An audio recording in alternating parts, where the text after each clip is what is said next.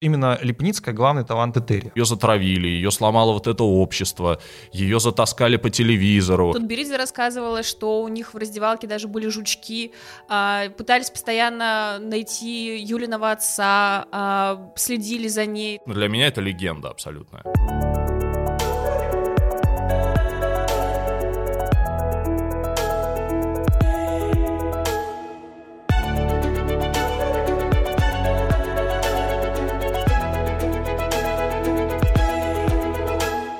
Это фигурный подкаст, и сегодня мы говорим о Юлии Липницкой, девочке в красном пальто.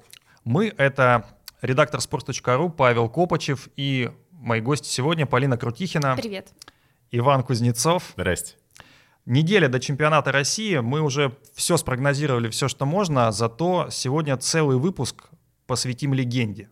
Михаил Одной... Калиде.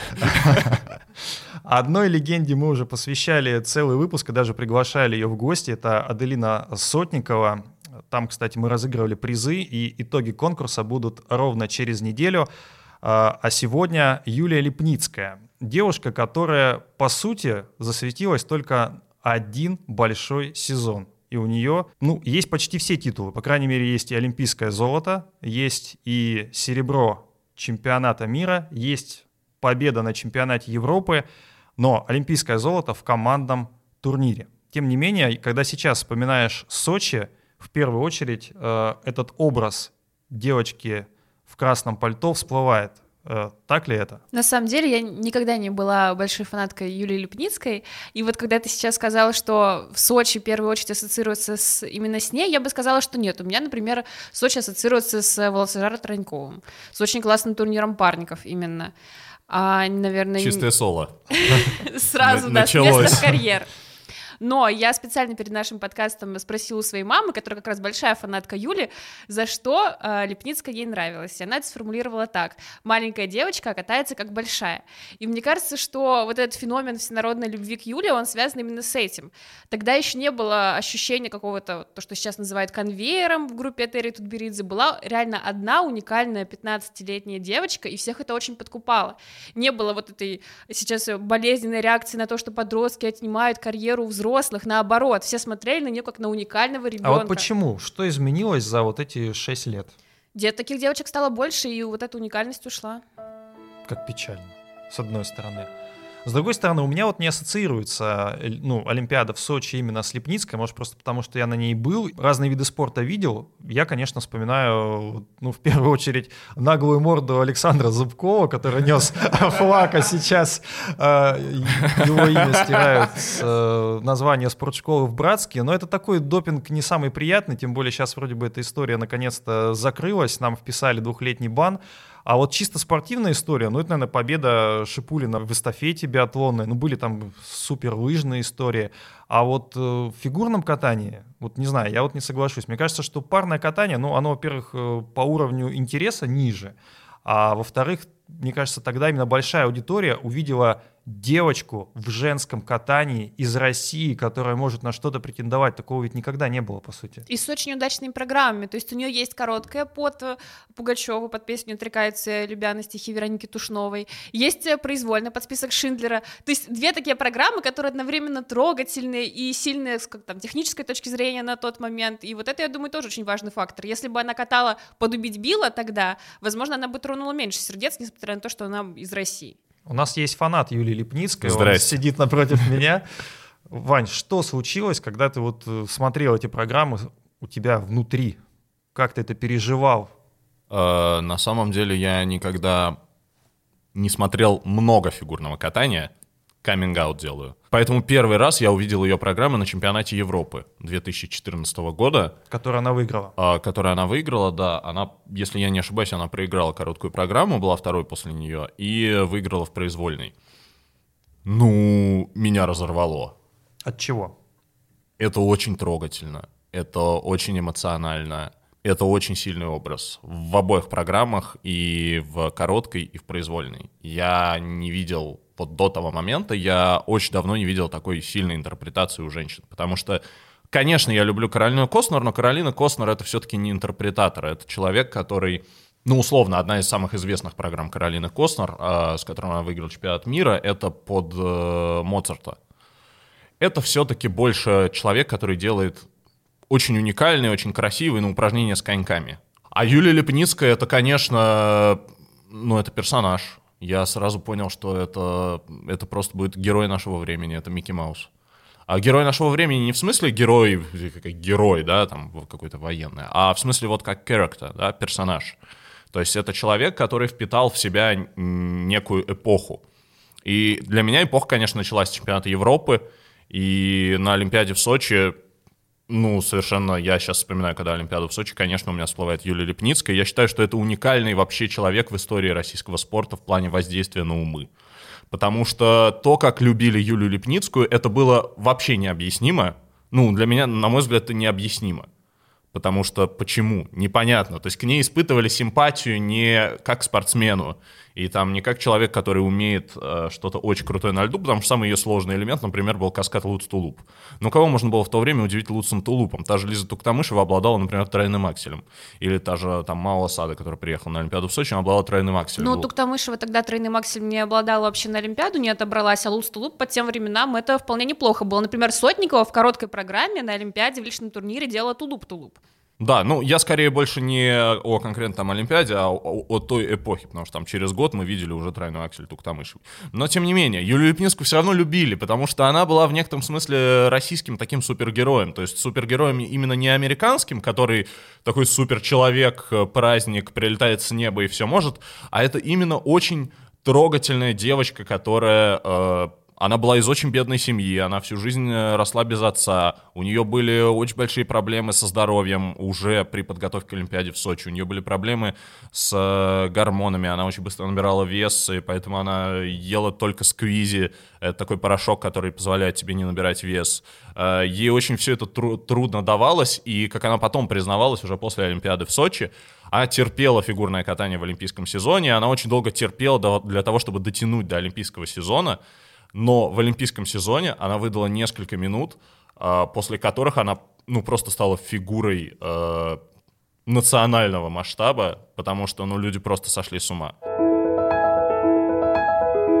Полин, вот Липницкая первый такой большой талант Этери, который мы увидели. После нее были уже Медведева, Загитова, Трусова, Косторная, Щербакова, сейчас Валиева — а, многие думают, ну, в принципе, в том числе и наши слушатели, которые справедливо попросили подкаст о Юлии Липницкой, в частности, Ирина Пантелеева, она об этом написала нам э, в комментариях, а, что именно Липницкая — главный талант Этерия. Ты с этим можешь поспорить? Я бы сказала, что главный талант Этери за всю историю. Это Евгения Медведева. Нет, наверное, ну Женю, Жене я очень хорошо отношусь, но я за нее болею именно как за личность, наверное, мне интересно смотреть за ее развитием. Даже если она дает какие-то противоречивые интервью, э, я с чем-то в них а не она согласна. их дает всегда. Да, мне интересно смотреть именно за тем, насколько она такой живой человек. Мне в это, этого не хватает в некоторых спортсменах, которые всегда говорят так строго по шаблону, и ты вообще не можешь понять, что там за личность. А, но я признаю, что катание Жени — это далеко не образец по многим параметрам и в технике в первую очередь. Поэтому главным талантом я бы, наверное, назвала Косторную а, и Трусову. Независимо от того, как Ого. выиграет ли Саша там, медаль чемпионата мира, отберется ли она на Олимпиаду, именно тот факт, что она вот эти четверные продвигает, прокладывает этот путь, делает их доступными для других девочек, вот это вызывает уважение. И мне кажется, что талант у нее, безусловно, есть. Сможет ли она его реализовать в полной мере, не знаю. Ну, а... мы, я сейчас тупой каламбур сделаю. Давай. Потому что все-таки... Ты, а ты помнишь, наш... что Трусова и Косторная все-таки ушли к Евгению Плющенко. Я помню, но и Лепницкая в итоге ушла к Урманову, поэтому мы смотрим на тех девочек, которые в какой-то период времени тренировались у Тутберидзе. А позволь уточнить, Косторная до осветления или после? Косторная до осветления, потому что у Тутберидзе она была до осветления. Вань, можно ли сравнить э, Лепницкую с Медведевой, Загитовой и вот этим трио да, Тыщика? безусловно, да. Ну, наверное... Она из... выигрывает в этом сравнении? Или это абсолютно равноценные я думаю, фигуры? Что, я думаю, что она сильнее второй оценкой абсолютно всех кроме, может быть, Косторной, потому что у Косторной есть э, выдающийся один из элементов второй оценки. Мы понимаем, что вторая оценка, она состоит там из э, многих частей. Из пяти. А, из пяти частей, да, конкретно. И один из элементов skating skills, он, конечно, у Косторной выдающийся, и она им, в общем-то, тянет все остальное. Но Юля на втором месте по скольжению среди всех девочек Этери, я бы сказала. То есть, конечно, она скользит лучше, чем Саша, Аня, Женя, Алина. Но у Юли, э, на мой взгляд, очень сильный перформанс и э, очень сильная интерпретация. Я не знаю, может быть, так получилось в э, тех программах, которые были. Я сейчас не только программы в Сочи включаю, у нее было еще много симпатичных программ и после Сочи. Но, слушай, она же реально, она выиграла, считай, чемпионат Европы, и потом заняла второе место на чемпионате мира, и командный турнир, ну, просто разорвала всех, просто нарисовав там сердечко на льду, понимаешь, в конце короткой программы. Или дав ассоциацию со списком Шиндлера и сделав грустное лицо. Понятно, что у нее супер вращение, понятно, что хороший технический контент. Ну вот ты сравнил Юлю с э, Каролиной, хотя сама, кстати, Люпнинская говорила, что Костнер, а, ну, ее кумир, можно сказать, что ей хочется кататься так же свободно, как она. А, но тебе не кажется, что как раз сделать грустное лицо и нарисовать сердечко на льду, это все-таки проще, чем выразить музыку коньками, как как раз делала Каролина, Конечно, как ты сам сказал? Ну, это, безусловно, проще, но мне наплевать на это. То есть я... Простодушный зритель. Я простодушный зритель, конечно. Я принимаю все способы воздействия на меня со стороны как бы с экрана. Она поставила на ноги президента России, ну, между прочим, серьезно. Поставила это, на ноги это, президента Это был России. очень сильный момент, когда Владимир э, Владимирович встал вместе со всеми.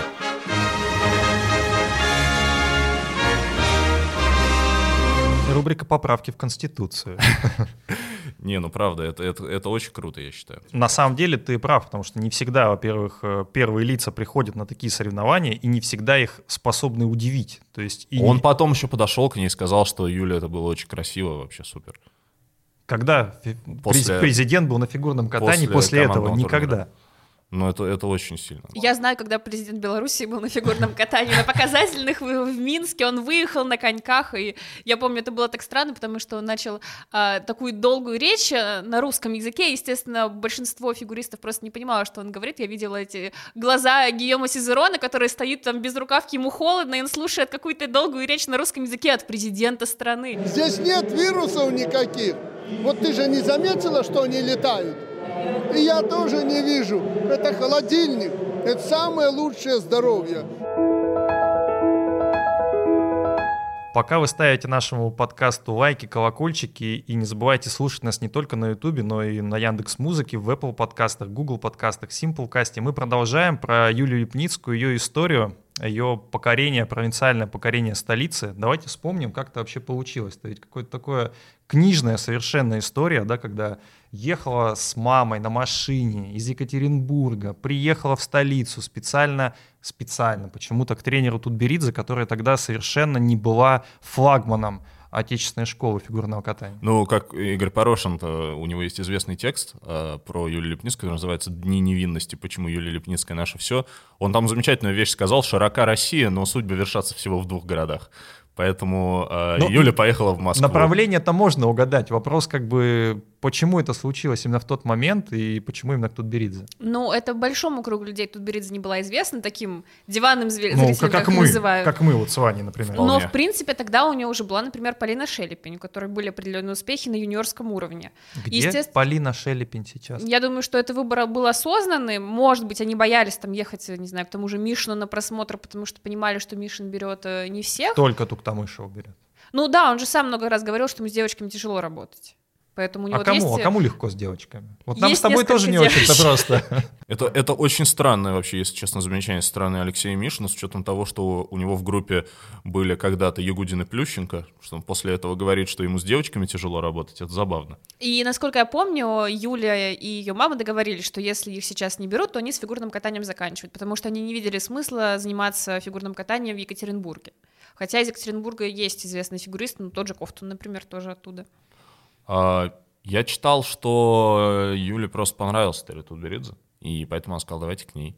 Мама сказала, хорошо, поехали. Поэтому она и ушла от нее. Сама тут Беридзе сказала, что ее подкупила фраза Юлиной мамы о том, что вы знаете, мы по возрасту попадаем на Олимпиаду. Не, на самом деле, э, с Юлией Липницкой э, у меня есть одна такая очень забавная личная история. Я не помню, я, может быть, когда-то публиковал ее.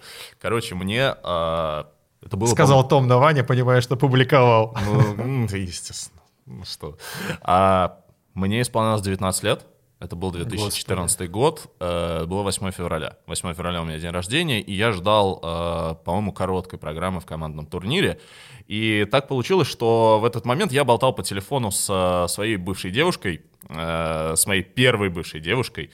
Э, ну, она мне позвонила, что-то поздравила, вот, и мы разговорились, а по телевизору крутили какую-то французскую, по женщину, вот эту вот огромную. Э, массивную, я не знаю, как сейчас сказать, чтобы не оскорбить БЛМ, э, Мэй Беренис Мэйте, по-моему, ее э, зовут.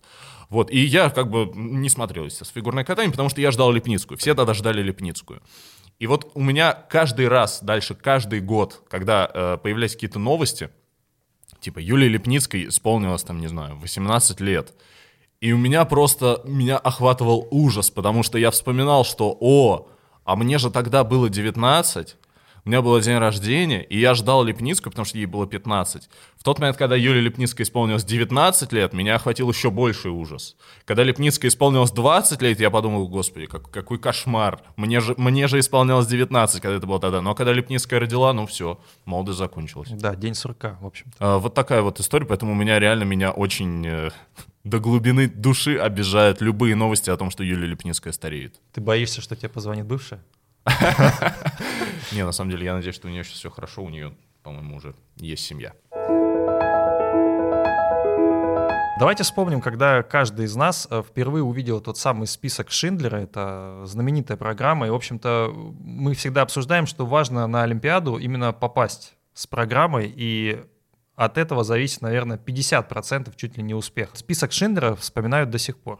Почему? Потому что очень удачный образ. Несмотря на то, что программа... Образ визуальный, образ именно костюм, что? Что было удачно? Ну, визуальный и костюм, и сам, сам, сама героиня, вот эта девочка в красном пальто, потому что на самом деле под список Шиндлера было поставлено много программ, и в большинстве э, из них меня лично раздражает именно буквальность, которая там использована, то есть если вы катаетесь под список Шиндлера, значит, вы там изображаете себя заключенных, вот у вас специфические костюмы, такие обноски, там вот у Ильиных Коцалапова была была программа под список Шиндлера у Гиньяр Фабри, а, Навку ругали за номер в ледниковом периоде под список Шиндлера, а девочка в красном пальто это как раз было что-то незаезженное и при этом очень подходящее самой Юле, то есть это же единственная там героиня, которая в цвете изображена в фильме, и она изображает Надежду, и вот Юля такая тоже маленькая, трогательная, хрупкая девочка. Мне кажется, если бы, например, Аделина выступала в таком образе, ей бы уже это так не подходило, потому что ей на тот момент было 17, она выглядела как уже такая э, радостная, активная, веселая девушка, а Юля это это как раз такая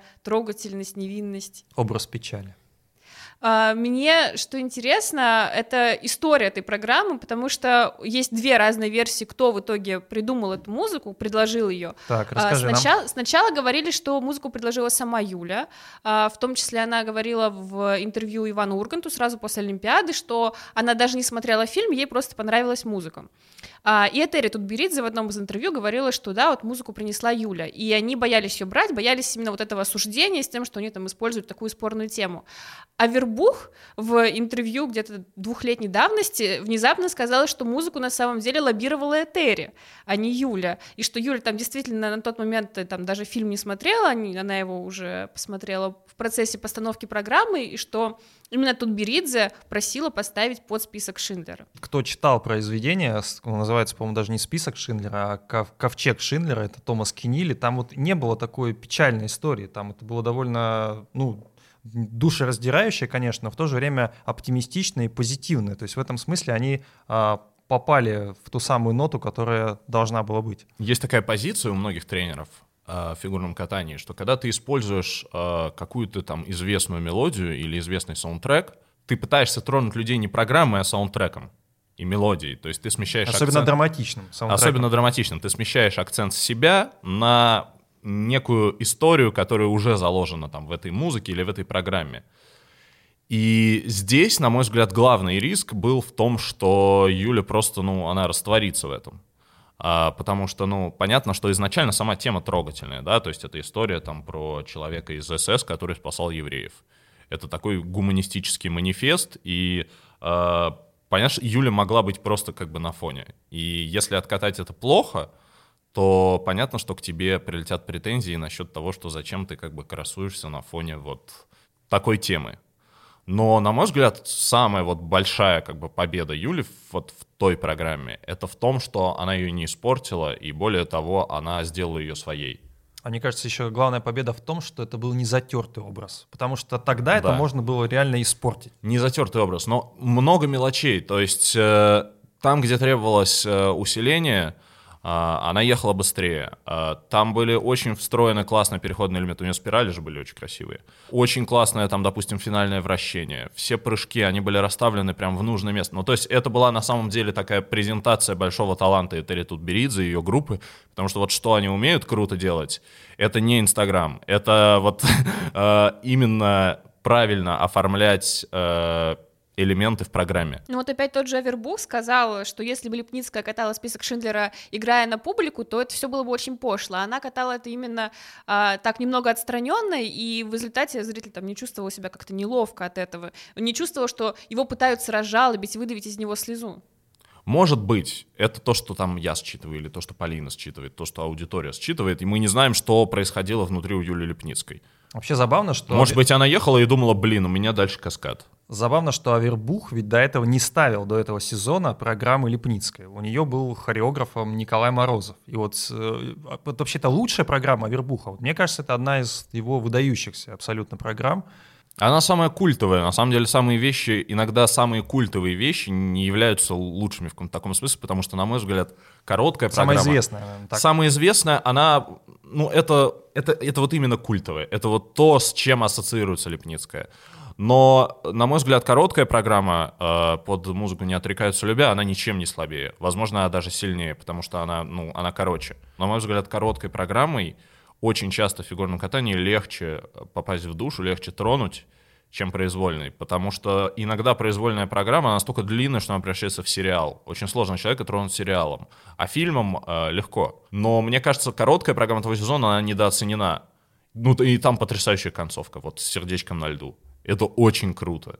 Вот в этот момент это перестает быть фигурным катанием, это становится полноценным художественным произведением. Мне как раз не очень нравятся вот эти программы, где рисуют на льду, где орут спасибо посреди постановки. Вот это привет короткой программе Жени Медведева в сезоне 16-17. Потому что Я не Медведева. люблю буквализм. Нет, не, не важно, там, Женя, Юля, мне не нравится, когда это все настолько в лоб. Понимаешь, просто мне кажется, есть люди, которые умеют это делать, а есть, которые нет. Э, и на, очень легко вот такие э, фокусы воздействия на аудиторию превратить в кривляние. На мой взгляд, Медведева просто чемпионка мира в этом, извините. Это очень тонкая материя. Э, Лепницкая не особо кривлялась-то, но вот кроме вот этого, извините меня, жеста сердечком на льду, там особенно не было какой-то очень большой игры мимикой, очень ну, каких-то там, я не знаю, взмахов руками, знаете, вот это вот э, за голову там она нигде не хваталась. То есть у нее просто, у нее было примерно одно лицо, но при этом она могла, ну, публика все считывала. Едем дальше. А, если говорить про Олимпиаду в Сочи и конкретно про личный турнир, то понятно, что Липницкая подходила к нему чуть ли не основным фаворитом. Ведь тот сезон, давайте вспомним, э, во-первых, она супер стартовала, она выиграла два этапа Гран-при, в том числе московский. Она была второй в финале Гран-при. Она выиграла чемпионат Европы у Сотниковой, по сути, ну, предолимпийский. И у Коснер. И у Коснер, да. И ну, командный турнир, где она откатала вообще выдающимся образом, и все подумали, что, ну, значит, сейчас выиграет Липницкая, а Липницкая не попала даже в призы. И это, возможно, главное разочарование и в карьере Юли, и ее болельщиков, которые так и не увидели ее на олимпийском подиуме. Почему? Что сломалось? Я думаю, что здесь стоит поверить самой Юле, которая говорила, что на нее очень давила аудитория именно в этот период между командным турниром и личными соревнованиями. То есть она не справилась с тем ажиотажем, который вокруг нее был тогда. Да, ажиотаж был действительно бешеный, потому что домашняя Олимпиада, там явная фаворитка, претендентка на золото в личном турнире и уже олимпийская чемпионка в командном. Естественно, командный турнир многие смотрели, потому что он начинается там самым первым, а, и у людей еще есть вот это внимание к Олимпийским играм, оно еще не рассеялось, все смотрят, всем интересно, интересно, и тут вот эта девочка трогательная, как мы уже обсудили, выигрывает золото и может выиграть еще одно золото, и, а, как уже Ваня сказал, раньше таких девочек очень давно не было, там, не знаю, ну, Слуцкая была, но она все-таки была в несколько в другом образе, и была довольно давно, и поэтому вот это внимание к Юле, оно действительно было какое-то нездоровое, и тут Беридзе рассказывала, что у них в раздевалке даже были жучки, а, пытались постоянно найти Юлиного отца, а, следили за ней, там, Юле приходилось эвакуироваться собственного катка из Хрустального, там, через черный ход, потому что люди, видимо, просто не понимали, что они очень сильно давят на нее тем самым, что ей еще кататься в личном турнире, что на этого просто не выдержит. Но я на самом деле не знаю, выиграла бы Юля или нет, если бы ее не было в команде. С одной стороны, конечно, наверное, было бы правильно поставить и Аделину, и Юлю кататься в командном турнире, изначально так и планировалось, потому что Мутко говорил после чемпионата Европы, что обе девочки, конечно, своим выступлением в Будапеште заслужили то, чтобы они катались в команде. И, соответственно, у нас есть точно одна замена в парном турнире, потому что нам нужно менять Волосожара Таранькова, который претендует на золото. Мы точно не можем поменять Плющенко, потому что одна квота, и логично поменять э, девочек по второй вот этой замене, а не танцоров, так как танцоры, во-первых, катаются в команде а, позже всех и уже ни на что там выступление или иных Коцелапова, когда они катали произвольно, не влияло, а во-вторых, танцорам в какой-то степени, наверное, проще. А, можно с этим спорить, например, вот Тесса и Скотт катали две команды в командном турнире, и это не помешало потом взять золото в личке в Пхенчхане. А почему же тогда вообще взяли и танцорам отдали? Мне кажется, что это был просто какой-то конфликт интересов, и хотели дать медали и паре Николая Морозова, и паре Жулина. И для того, чтобы медалить обе пары танцоров, решили пожертвовать девочками. Фигурное катание абсолютно клановая история. Конечно же, это история про договоренность. Потому что какой-то большой значимости в этой замене танцоров я не вижу. А, у нас были, в принципе, две довольно равнозначные пары, равносильные. Зачем было менять одну на другую? И прямо знаю. скажем, ну, хорошие, но не выдающиеся. Ну, не на пары. первое, а второе место, да. потому что были, конечно, Мэрил Чарли и Тесса ну, и Скотт. Ильина Коцелапов мне очень нравились. А если говорить про Юлию командный турнир, э, ну, вообще это очень показательная история. Э, это действительно история про то, что очень трудно быть звездой федерального масштаба потому что очевидно, что после того, как Юлия Лепницкая выиграла чемпионат Европы... Блин, вот ты когда говоришь федерального масштаба, я прям взрываюсь. А, а что такое федеральный, федеральный масштаб? масштаб это Почему когда... такой формулировки нет ни в одной другой стране, только у нас? Это федеральный уровень. Потому что это особенности э, ну, скажи просто российского топ, инфополя. Это, это не именно что топ. Звезда федерального масштаба, это когда ты приходишь домой, а бабушка тебе говорит, что она сегодня в программе Бориса Корчевникова видела Юлию Лепницкую. Просто попала на Первый канал. Uh, Prime это, был телеканал «Россия-1», да, но тем не менее. После того, как она выиграла чемпионат Европы, стало очевидно, что она претендент на победу на Олимпиаду. Помните, она еще с таким очень своим типично каменным лицом, и у нее еще тембр голоса такой, что когда она отвечает, кажется, что она тебе дерзит. Когда она сказала журналистам а, сразу после победы на чемпионате Европы, она сказала, ну, надеюсь, я теперь еду на Олимпиаду. И тогда стало понятно, что она, конечно, претендент на победу на Олимпиаде, и в этот момент стало известно, что она через какое-то время, что она будет в командном турнире. Она откатала два просто блестящих проката на командном турнире, ей поаплодировал Путин, ее похвалил Путин. А, абсолютно все дальше началось шапито, просто а, все а, журналисты, там, депутаты, а, любые другие известные люди, они все говорили про Юлию Лепницкую. Про нее говорили даже больше, чем про Женю Плющенко, потому что она стала символом победы в командном турнире. У нее понятно, что в этом есть какая-то доза умиления, когда мы как бы смотрим на Лепницкую, ну, это милая девочка, Плющенко взрослый мужик, да, соберись, как бы, собери позвоночник и катай. А э, Лепницкая, ну, это ути. А, но все равно, она стала звездой, и дальше конечно, случилась обратная сторона э, любого успеха.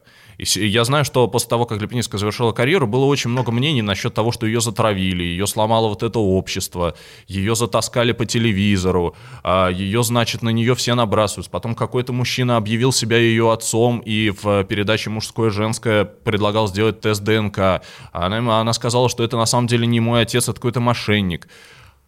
Безусловно, да, это все негативно, это все сложно, и она не тот человек, который был к этому готов. И мысль о том, что Юлию Лепницкую сломали, она утопична, потому что вот это внимание общественное, которое к ней было приковано, с учетом ее талантов и с учетом ее претендента на такой высокий статус, оно было неизбежно. И то, что Юлия Лепницкая с ним не справилась, э, ну, на мой взгляд, это даже обаятельно. Это все равно, вы заметьте, в медийном пространстве это не уменьшило ее фигуру. В этом основная магия. Ее все равно продолжали обсуждать. Короче говоря, не Юлию сломали, а Юлия сломалась. Она сломалась, безусловно, она с этим не справилась, но что поделать. Но был же еще чемпионат мира после Олимпиады, где она, она заняла второе место. Она заняла да. второе место и проиграла Мао Асаде. Вот здесь как это интерпретировать? Я думаю, что результат? Мао Асади просто... Но она абсолютно честно проиграла Мао, и Мао и в Сочи могла претендовать на победу, если бы не сорвала в короткую программу. Мао Асади просто вернули, я думаю, за Сочи, потому что, ну, если спускаться с небес, где мы обожаем Юлию Лепницкую, на землю, где происходят э, соревнования по фигурному катанию, то Мао Асада, конечно, э, ну, вышвырнули очень далеко за пределы тройки в Сочи, совершенно необоснованно, потому что, конечно, Мао Асада не заслуживала, э, например, 6 баллов в произвольной программе компонентами проиграть Аделине Сотниковой. Но даже если ты посмотришь на цифры, то Юля набрала в командном турнире 214,41. А у Каролины Костнер, которая в личном турнире занимает третье место, у нее 216 с копейками. То есть все равно Юля даже с идеальными прокатами в командном турнире пары баллов не хватает. Конечно, ей бы, скорее всего, при чистых прокатах в личке добавили бы компонентов, потому что вот уже есть олимпийская чемпионка, компоненты да. у нас растут иногда по очень интересным параметрам. Например, у той же Аделины компоненты выросли э, по сравнению с чемпионатом Европы на Олимпиаде, ну, где-то в районе там 7 баллов.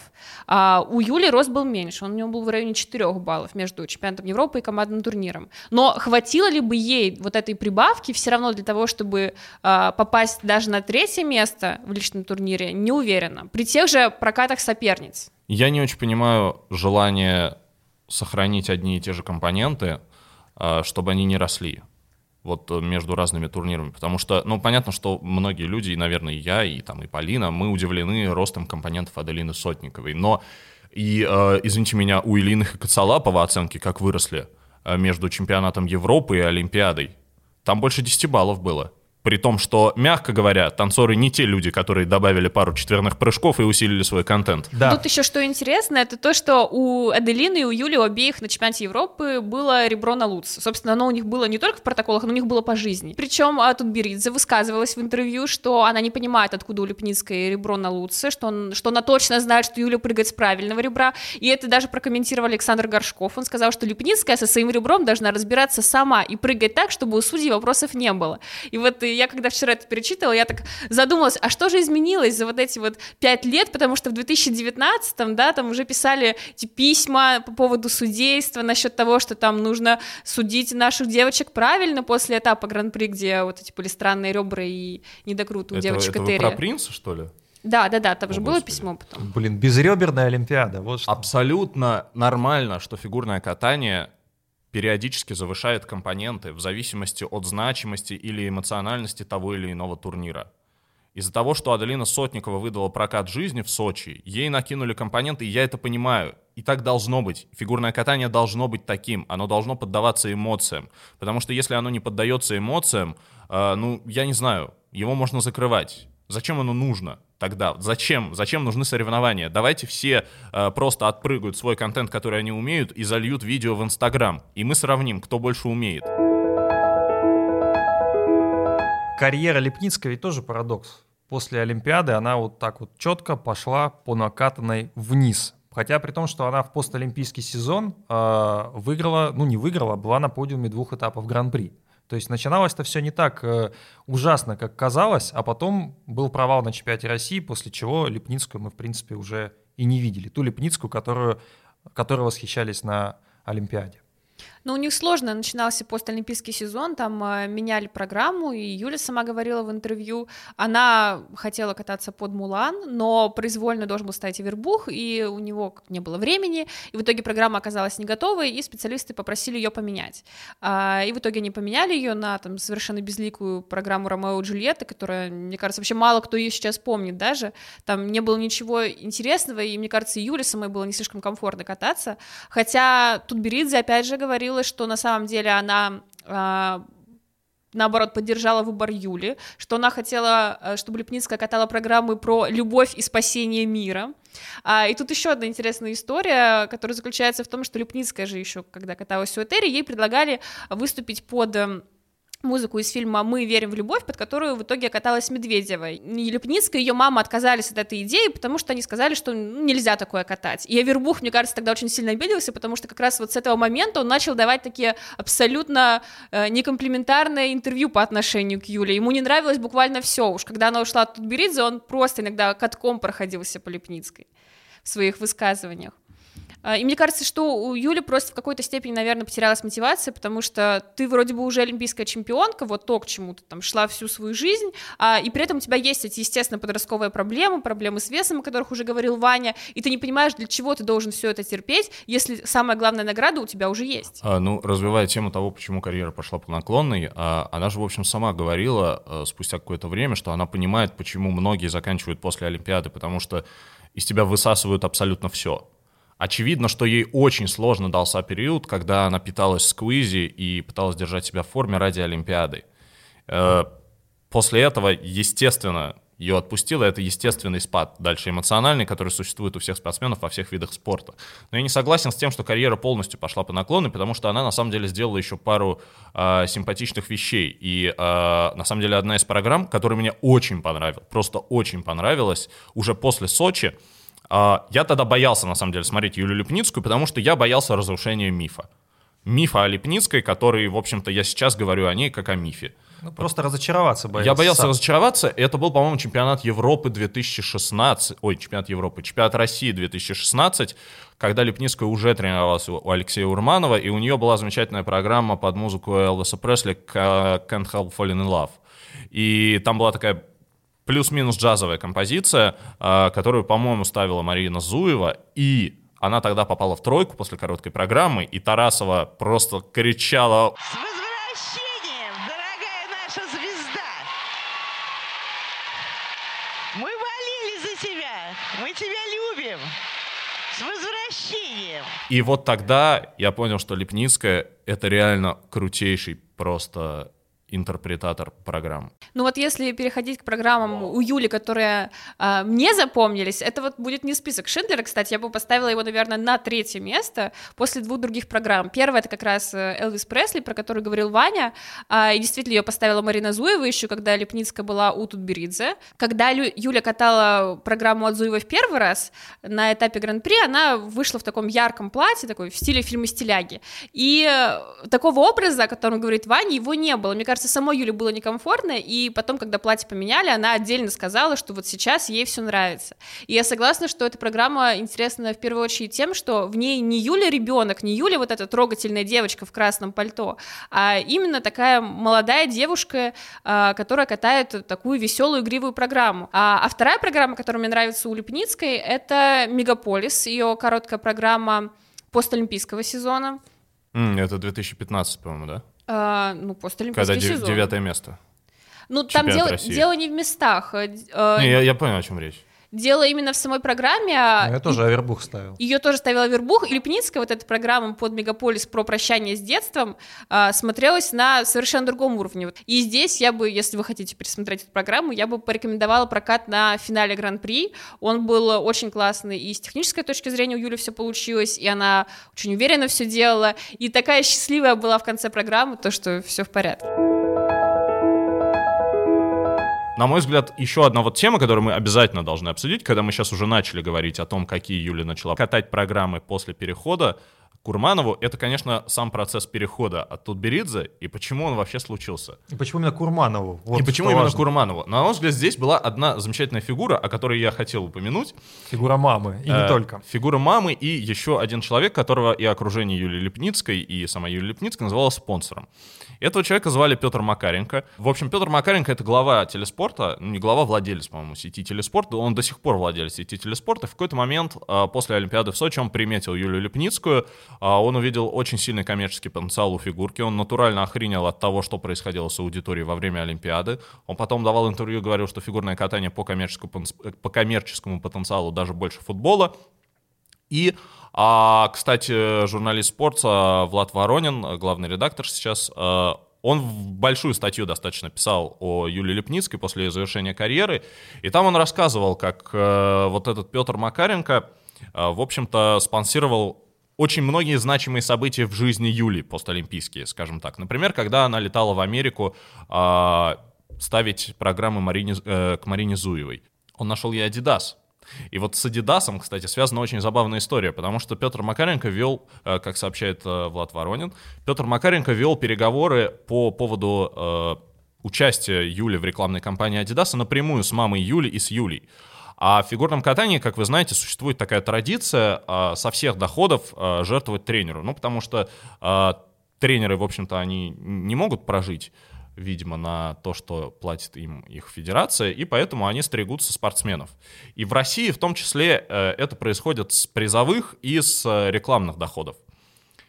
И одна из природ конфликта э, Юлии Лепницкой и Этери Тутберидзе заключалась в том, что Юлия Лепницкая ни копейки не заплатила Этери Тутберидзе с контракт с Adidas. У меня нет никаких инсайдов на эту тему, но я предполагаю, что Петр Макаренко что-то срубил.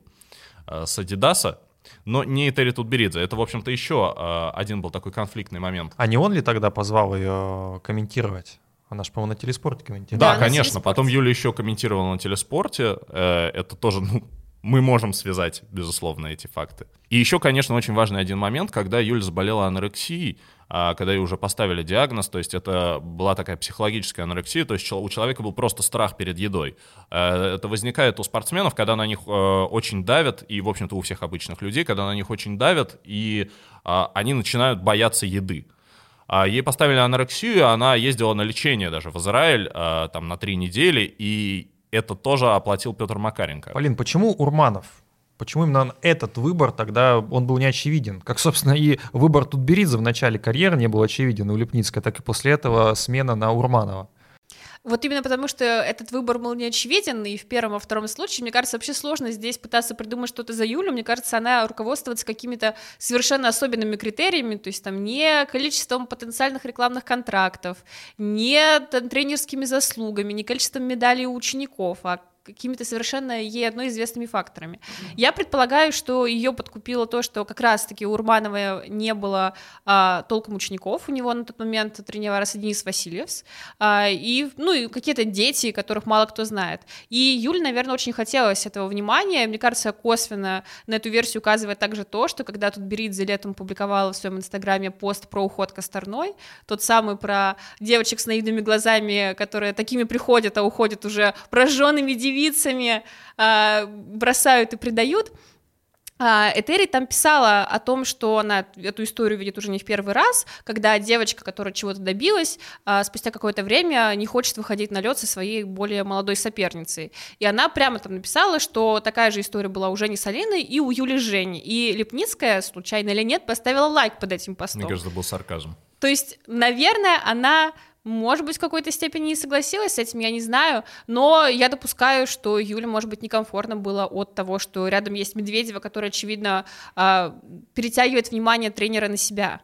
А у Урманова таких э, учеников нет. Плюс он в Сочи, это два часа самолетом от Москвы, нет вот этой шумихи, нет внимания журналистов. Нет этой возможности пересечься с Этери Тутберидзе, в конце концов. И это тоже. А, но я думаю, что прежде всего ей хотелось вот этого какого-то покоя, а, отдохнуть от всего. Мне рассказывали, что в группе Этери Тутберидзе есть исторически очень большая проблема с э, ОФП что там нет, просто нет стандартного ОФП. И первая об этом сказала как раз Юлия Лепницкая в ответ на обвинение, что э, Она приходила к Этери Тутберидзе непонятно от кого и непонятно в каком состоянии. И Юля говорил, что там просто нет ОФП. Я думаю, мы выступаем сейчас на такую очень темную, неизвестную тропу, потому что что мы подразумеваем под ОФП? Иногда то, что происходит э, в зале для хореографии, и все эти танцы могут быть определенной разновидностью ОФП. И в частности, в других, например, циклических видах, где ОФП — это действительно а, такой фундамент работы, там тоже все по-разному трактуют это понятие. То есть кто-то дает одни объемы, кто-то другие. И здесь я с тобой согласен, что если есть такая претензия от э, топ-фигуристов, да, значит, э, то есть кому-то чего-то не доставало. Слушай, ну смотри, Юлию Лепницкую после ухода от Этери Тутберидзе диагностировали специалисты, и они говорили, что ее тело и все как бы э, организм, суставы, мышцы, они настолько измотаны, что невозможно спрогнозировать время восстановления. Это нагрузки, нагрузки, и не все, не каждый это, организм. Это не единственная история. Ты помнишь, как Евгения Медведева получила травму перед Олимпиадой в Пхенчане? Она получила очень странную травму, а, как потом Татьяна Анатольевна Тарасова сказала, что она просто слишком много прыгала.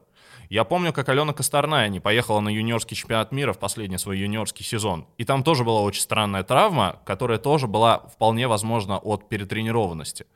И на это как бы ну, да, указывают перетренированность и ОФП это немножко разные вещи, но я согласен, что у Тутберидзе много травмированных. И у в принципе. Да, это, конечно. это даже те, о которых мы только знаем. Плюс а, у, о многих мы не знаем. У самой Лепницкой в карьере э, случались, например, события, когда у нее защемило нерв внезапно там во время тренировки.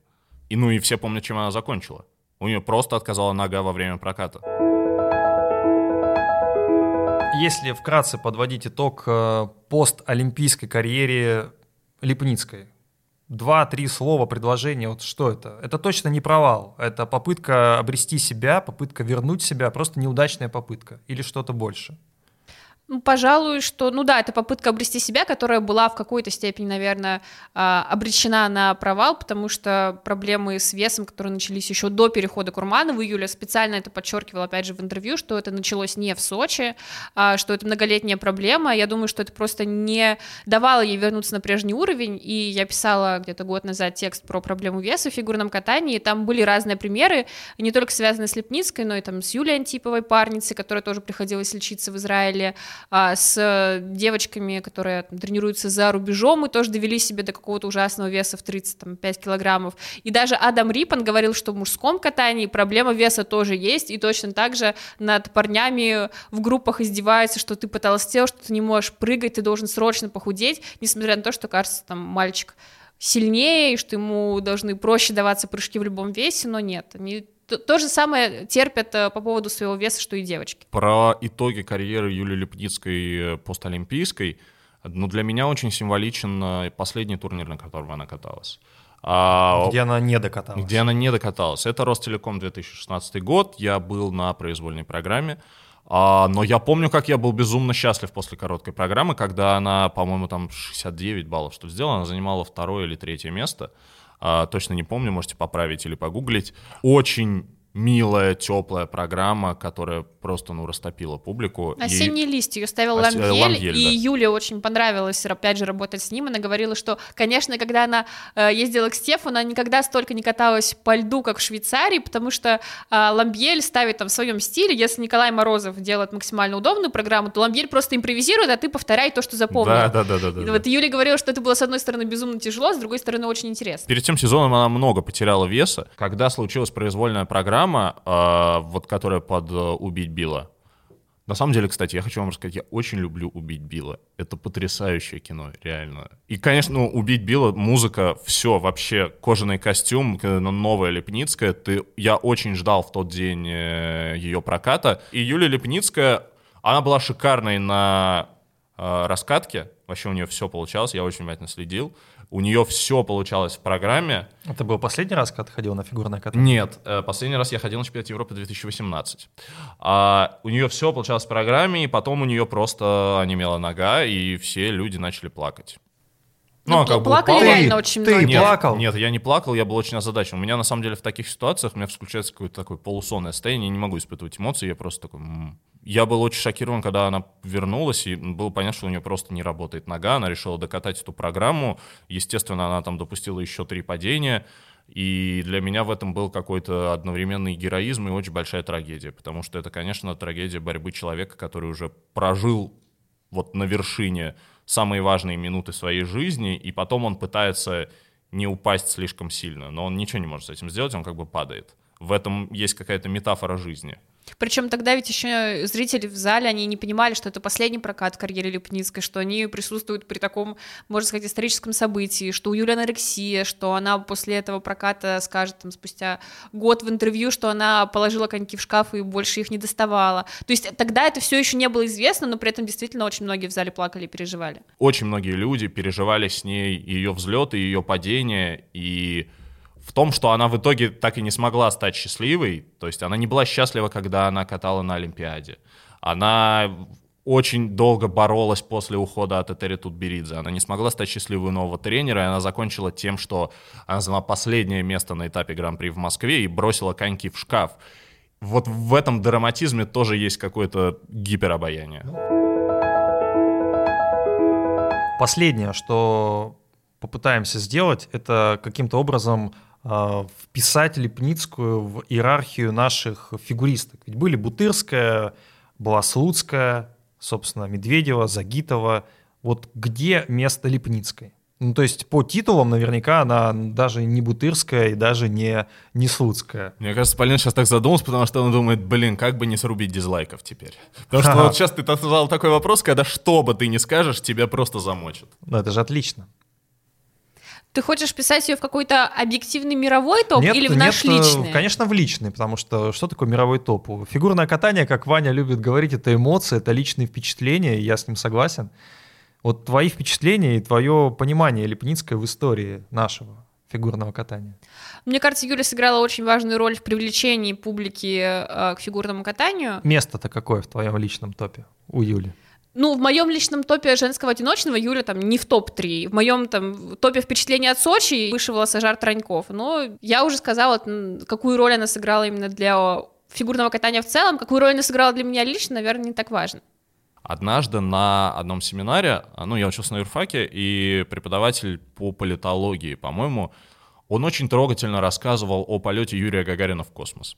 Он говорил, что это был первый момент, в жизни, когда я почувствовал, что вот я и там страна, в которой я живу, и вот там народ, это вот мы нечто единое целое. Он говорит, я буду рассказывать об этом своим потомкам, я вот вам рассказываю. Вот для меня Юлия Лепницкая — это Гагарин. Я сейчас не шучу совершенно. Для меня есть таких два эпизода э, достойных полета в космос, о которых я, наверное, расскажу э, там, не знаю, своим потомкам. Это, конечно, день, когда Игорь Акинфеев отбил пенальти Яго Аспаса и просто всех унесло. Это матч России Испании чемпионат мира 2017, и это Юлия Лепницкая. Она реально культовый персонаж, и для меня вот по этому фактору она, конечно, за пределами всей фигурки это топ-1. Если закрыть глаза на ее влияние на умы, скажем так, и на ее роль в русской культуре, и сбросить с нее вот эту вот э, роль Микки Мауса, то я думаю, что это топ-5 фигуристок, которые я видел по таланту. А Кира Корпи выше или ниже? Ну, Кира Корпи выше. А Косторная? А, Коснер — это, наверное, самая одаренная фигуристка, которую я видел. Корпи, Лепницкая и Косторная для меня где-то на одном уровне. Хотя, конечно, по вот воздействию на на мозг, на судьбу и так далее, Лепницкая, конечно, намного больше. На этой патриотичной ноте мы закончим восьмой выпуск подкаста «Чистый хвост». Сегодня мы говорили про Юлию Лепницкую, которая очень нравится Ване, которой скорее равнодушны мы с Полиной. Но, тем не менее, отдаем должное этой выдающейся, безусловно, фигуристке олимпийской чемпионки в командном турнире. Встретимся с вами после чемпионата России, который пройдет в Челябинске завершим второй сезон нашего подкаста, который вы можете слушать на Ютубе, Яндекс Музыке, Google подкастах, Apple подкастах. Короче, слушайте нас везде. Ставьте лайки, Чао. подписывайтесь на наш канал, колокольчики, вот это все. И пишите хороший комментарий про меня. Обязательно, но не только про него. Всем пока. Пока. Пока.